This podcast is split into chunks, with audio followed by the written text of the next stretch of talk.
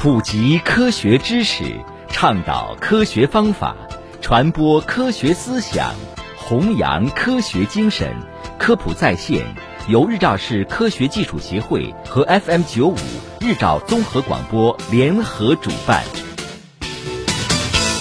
听众朋友，欢迎收听科普在线。二零二一年六月一日起，小型自动挡汽车科目二考试取消坡道定点停车和起步项目，考试由五项减少为四项。公安部在五月十号举行发布会，发布深化公安交警放管服改革，我为群众办实事十二项便利措施，进一步提升交管服务便利化。此次发布会上最受关注的亮点就是将试点推行电子机动车驾驶证，以及科目二减项，取消一项考试内容。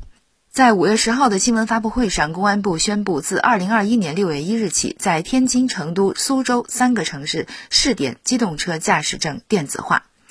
六月起取消坡道定点停车和起步项目。为了进一步简政放权，公安部推出了多项与老百姓出行生活息息相关的新措施。此次改革，公安部将会同商务部、税务总局推行小型非营运客车二手车交易登记跨省通办。档案资料实行电子化网上传递，方便群众在转入地直接办理交易登记，无需往返两地。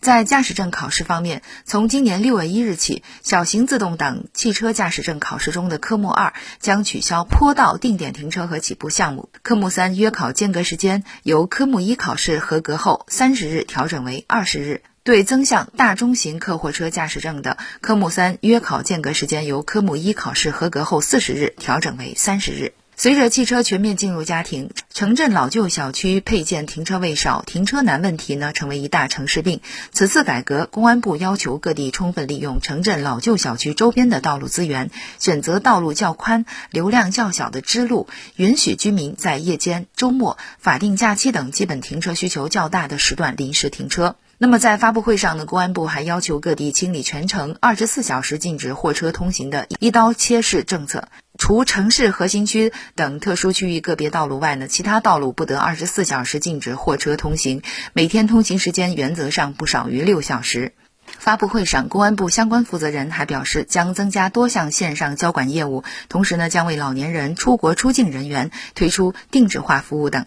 从六月一日起，群众在办理机动车登记、补换领牌证等交管业务时，如果不方便本人现场办理，可以通过交管幺二幺二三 APP 委托他人代为办理。不需要再出具纸质委托书。公安交管部门呢，还将全面推进与银保监部门的信息共享，实现在全国范围内办理交管业务时，网上核查交强险信息。在推行交通事故处理进度和结果网上查询的基础上，从今年六月一日起，上海、江苏、山东、广东、重庆、四川等六个省市还试点推行交通事故证据材料网上查阅。为了适应目前人口老龄化的发展趋势，方便老年人群体办理交管业务，公安部规定，六十周岁以上的老年人从六月一日起，可使用亲友的交管幺二幺二三 APP 账号，由亲友网上代办机动车牌证、驾驶证等业务。另外呢，对于受新冠肺炎疫情影响，在国外没有办法及时回来换领驾驶证的驾驶人，公安部呢也推出了相应的解决措施。